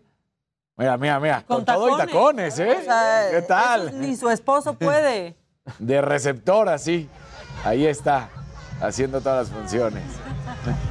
Eso, Tilín. Así que bueno, pues Muy bien. Mira. Oigan, y yo tengo unos macabrones que, que se quedaron ahí, pero Échale. es que esta diputada que estuvo votando pues el fin de semana, el domingo para ser exactos, se equivocó a la hora ¿Cómo? del voto electrónico, casi le da un infarto, es de movimiento ciudadano y, y, pues es que esas cosas tecnológicas son del diablo, diputada. Póngalo. Tu servidor, diputada Marilena. Me equivoqué. Listo. ¿Cómo lo ¿En contra? Me equivoqué. No, hay ningún problema. Es en contra, ¿verdad? Sí, es en contra, es en contra. Sí, sí, sí, claro. Listo, culeros. Ay. Ya andaba votando a favor. Ya quedó. Ahí estoy. Sí, soy yo. Y en contra. Sí, estaba muerta de Ahí está. Pudo rectificar, pudo rectificar. Este es el momento. Ahora sí. Muy orgullosos, muy orgullosos de esto. No va a pasar. La que dicen que también se equivocó fue Federica, pero no se ha dado cuenta. No se ha dado cuenta, no se ha dado cuenta. Oigan, y este resbalón también que se, se me quedó por ahí, bueno, no se me quedó por ahí, pero, pero sucedió ayer, fue de Jesús Zambrano, que casi le dijo delincuente electoral a Marco Cortés, dirigente del PAN. ¿Qué pasó? ¿Qué pasó? Esto es lo que quería decir. Lo otro que anuncia el delincuente electoral Marco, sí, perdón, Mario. Perdón. ¿Qué pasó? ¿Qué pasó? ¿Qué pasó? Mario Delgado. Mario Delgado. Bueno, ya, Eh, ya me hizo reír Marco Cortés. Eh, algo, algo tenía. Sí, sí, sí, ya sí. me hizo. Ya ganó una, una risa. ¿Qué más traes tú, Luis y yo? Pues nada, creo que lo que hay que estar como muy, muy en, en cuenta es que esta semana va a haber varios lanzamientos de distintas compañías. Creo que son, son buenas noticias, sobre todo porque al final eh, vuelven y regresan ya de manera formal lanzamientos. Vienen lanzamientos importantes la marca Xiaomi. También Samsung estará presentando líneas de televisores. Así que, les vamos a estar dando cuenta aquí todo lo que va a estar a lo largo de la semana. Y sobre todo son buenas noticias porque al final las marcas van a estar buscando desplazar estos productos y sobre todo serán los que estaremos viendo en las eh, distintas temporadas de ofertas. Por lo pronto, lo que sí es un hecho es que eh, celulares, sobre todo el tema 5G, pues bueno, eh, vienen muy, muy fuertes, sobre todo, y buena noticia para todos los consumidores, pues a precios accesibles. Ahora sí que del 5G ni hablamos. No, no, no. O sea, de eso ni hablamos. Exactamente, exactamente. Está lejos, lejos, ¿no? Pues mira, yo creo que yo ya eh, eh, en casa sí llega la señal 5G, pero sí, digamos, la velocidad que, que pude probar, por ejemplo, cuando estuve cubriendo el evento en España de telecomunicaciones, pues sí, no, se compara con lo que tenemos en el país, la verdad. O- honestamente, ¿no? Lo que sí es un hecho es que, por ejemplo, la gente de ATT se quiere poner al corriente, aunque sí le hace falta. Y por otro lado, lo, que es la red compartida, Altan, ya empezaron también a experimentar en este sentido, así que, que, eh, es muy probable que nos den buenas noticias en, en poco tiempo. Pues esperemos. Oigan, y bueno, ya hemos dicho que llevamos un año al aire, que se cumple hoy. ¿Y ustedes creen que en un año se cambia mucho o casi no? No, sí. Pues después de Javi Derma. Sí, Exacto. Tomen en cuenta que estas, o sea, estas imágenes son antes de, de Javi Derma. Este, no se me da nervio verlo, pero bueno, veamos cómo estamos, cómo estábamos hace un año versus cómo estamos hoy. A ver, échenlo. ¡Órale! Ah, pues nada más el pelo. Solo el pelo, ¿no? Y aquí se abre. Miren, ahí, ahí es cuando vino Federica. No, no es cierto. Un poquito más largo, otro Sí, color. A ver, ¿quién exacto. más? No, ¿Quién y más? esos ¿Quién lentes más? te quedan más cool, estos que traes ahorita. ¿Cuáles traía? Pues como unos de, De gota. de gota. A ver, el Jimmy. El Jimmy va a tener pelo, más No, pelo. no va a tener pelo. O sea, va a tener más pelo ahorita. Ajá. A ver. Está idéntico. Trae- trae el mismo está-. Ni ha pasado nada. Échenlo, échenlo. Sí, sí, estabas. El pelo, Jimmy. chavito. Mira, estás como idéntico. Pareces Leo Arriaga. Tenías más frente. Tenía Miren más- la frente. Y el, y el pelo de aquí así delgadito, Y delgadito. ahora pelito de bebé aquí y todo. Bueno, ya, lo que sí, ya se pasó el botox. eh. Hace ma- eso sí. A ver, ¿quién más? ¿Quién más? Luisito G.I.G. A ver. Donde traigas la misma chamarra, imagínate. No, Yo no, dije, no, qué mira. pena. No, es que. Llegó sin barro ese les voy día. a contar esa Estabas historia. pálido ese día, Luisito. Bajaste mucho de peso, pero otra cosa, nosotros habíamos visto todo de Luis G.I.G. con barba. Sí, y llegó nos así. llegó el primer día y dijimos, Barba y lentes. Viene el hijo de Luis G.I.G. ¿A quién nos mandaron? ¿Quién es? Pensamos que nos andaban dando gato por liebre. Exacto. Pero así estaba, así estaba el primer día. Y nuestro cazador, el lado masculino de este programa, el derroche de testosterona. sexual. Este, nuestro leñador de Me lo dijo Adela, ¿cómo se veía el primer día? A ver, échenlo, échenlo, échenlo. ¿Qué opinan? ¿Va- Donde traigas el mismo saco. A mí No, no, es otro saco. me da es que piensa que que, solo tengo un saco azul, tengo como. A mí me da miedo que saquen fotos. Mira, saco. ¿Qué les digo? Trae el mismo. Trae el Otro, mismo. hasta se ve el color. Está igualito. Es que piensan que nada más tengo un saco azul, tengo como 25 sacos. Hoy, hoy- voy a tomar fotos a todos mis sacos azules para que vean. Dicen, dicen en cabina que, que es el único que parece fotografía. Mira, estamos igualitos, estamos igualitos hasta en la ropa. A mí ya me ha pasado que sacan algo de otro día y traigo la misma Exacto. chamarra, Casarín. Pues, Yo lo sé, yo lo ¿A sé. poco ustedes en su casa estrenan diario? Sí. Digo, sí, ya abusó Casarín con el saco azul, pero son muchos. Son muchos sí. y distintos. O sea, bueno, iguales. Ah, mira. Nuestro pastelito morado y todo. Morado les quiero contar que este pastelito venía con esta notita que dice, de parte de la banda de Adela, con todo nuestro cariño para ustedes, Adela, Maca, Dani, Jimmy y Luis G&G. Y por supuesto a todo el equipo. Ahí está, mira, toda la banda, Chucho Rosas, Caro Barraza, Daniela Ordóñez, Leti Lacuma, Noemí Méndez, Hugo Méndez, Mirnilla, Eder Carrera, Dani Lelos del otro lado. Lupita Berriozabal, Mari José, Álvarez Dos Santos, Verónica Gómez, Nayeli Domínguez, Monina Hernández, Leti Herrera, Ruggeiro Adriana, Lu Castillo, Eva Muñoz, Elba Muñoz, Obdulia Castán. Así que ahí están a todas. Muchísimas gracias. Muchas gracias y felicidades a ustedes también. No, y gracias por vernos. y gracias ¿no? por vernos. Este, que nos vean desde cualquier trinchera en la que estemos. Felicidades al equipo. Felicidades, no me la creo, dice Roge, que haya pasado un año de seguirlos. Muchas felicidades, que vengan muchos más. Ruggerio Diana, Adriana, perdón, dice con todo nuestro cariño, felicidades. ¿Quién, quién lo parte? Lucía, Tú, por si favor, quieren, tú, claro, pues, venga. tú que eres nuestro macho alfa. Claro, entonces, ¡zas! Sí, exacto. Le quieres quitar los. Quitamos los Tú que globitos. eres el que menos cambios ha tenido de ropa incluidos. Incluido el saco. Yo me cambié el cachete.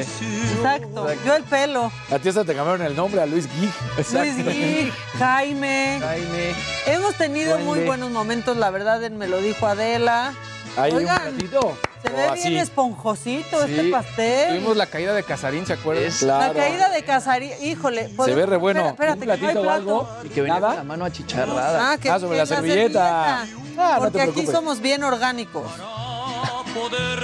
Ándale. Toma, Luisito, toma. Mira qué Pero- rico. Mira, se quedó tu dulcecito Ay. aquí arribita, Luisito. Mira, Tu merenguito.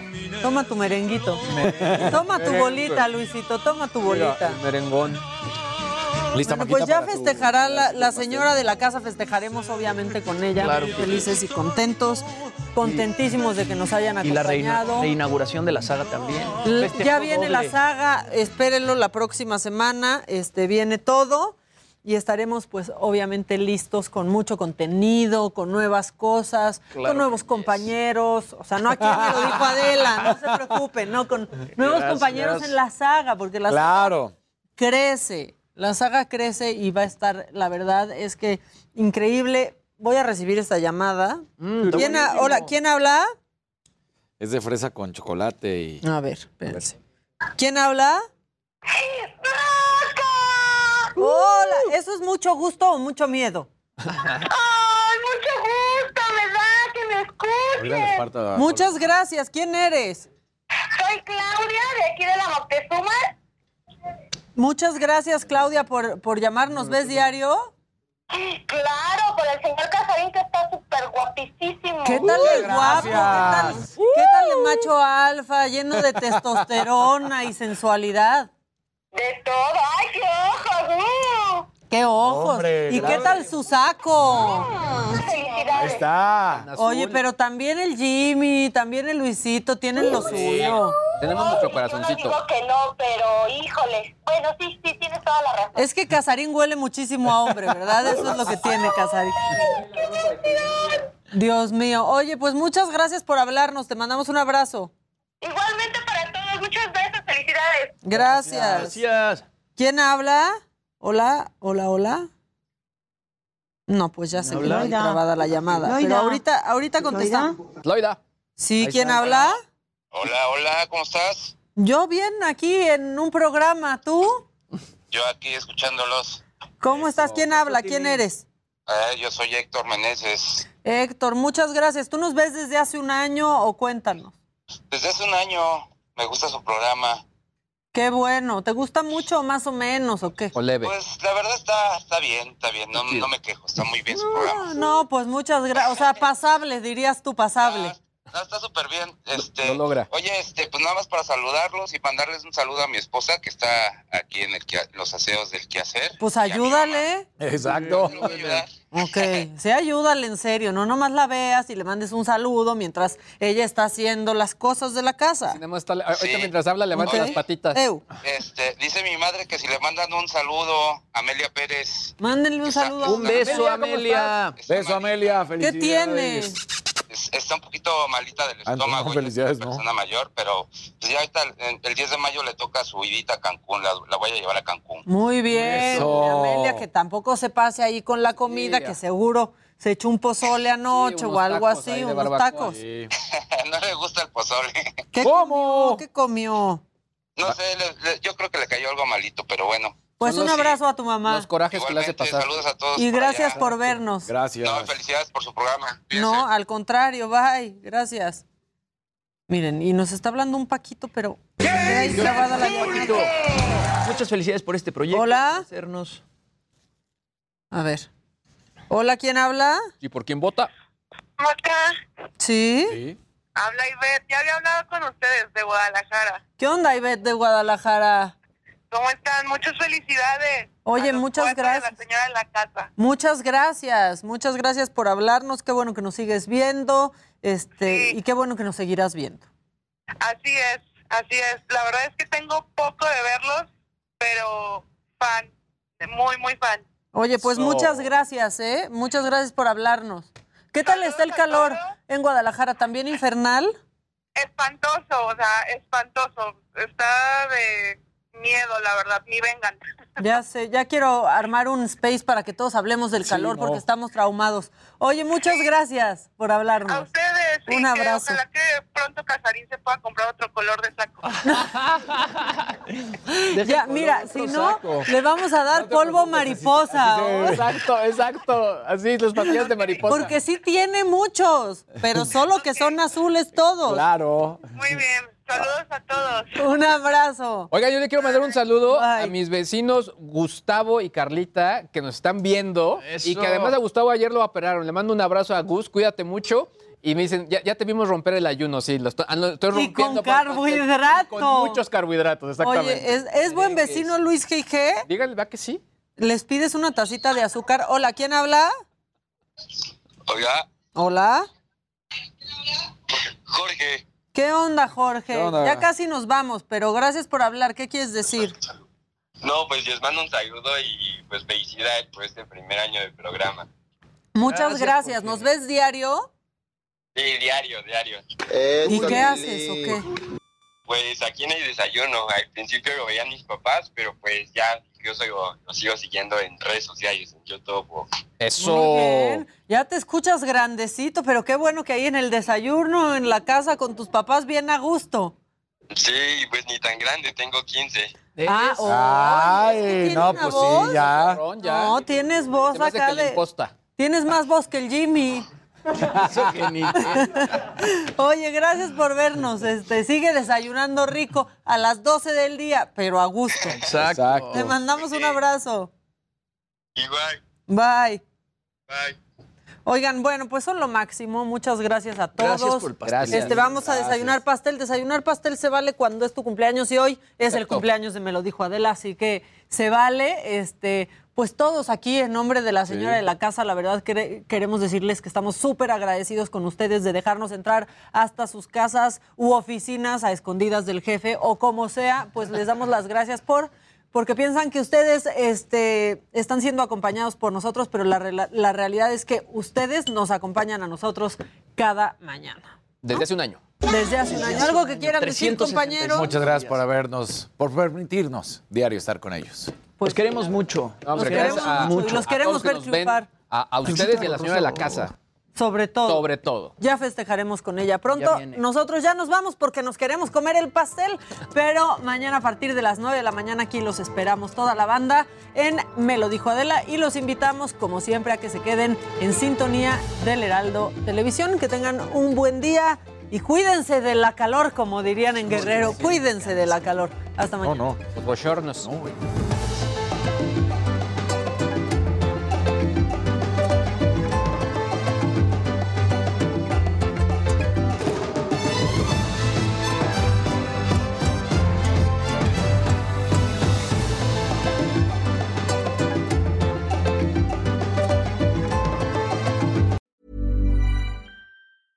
Ever catch yourself eating the same flavorless dinner three days in a row? Dreaming of something better? Well, HelloFresh is your guilt free dream come true, baby. It's me, Kiki Palmer. Let's wake up those taste buds with hot, juicy pecan crusted chicken or garlic butter shrimp scampi. Mm. Hello Fresh. Stop dreaming of all the delicious possibilities and dig in at HelloFresh.com. Let's get this dinner party started.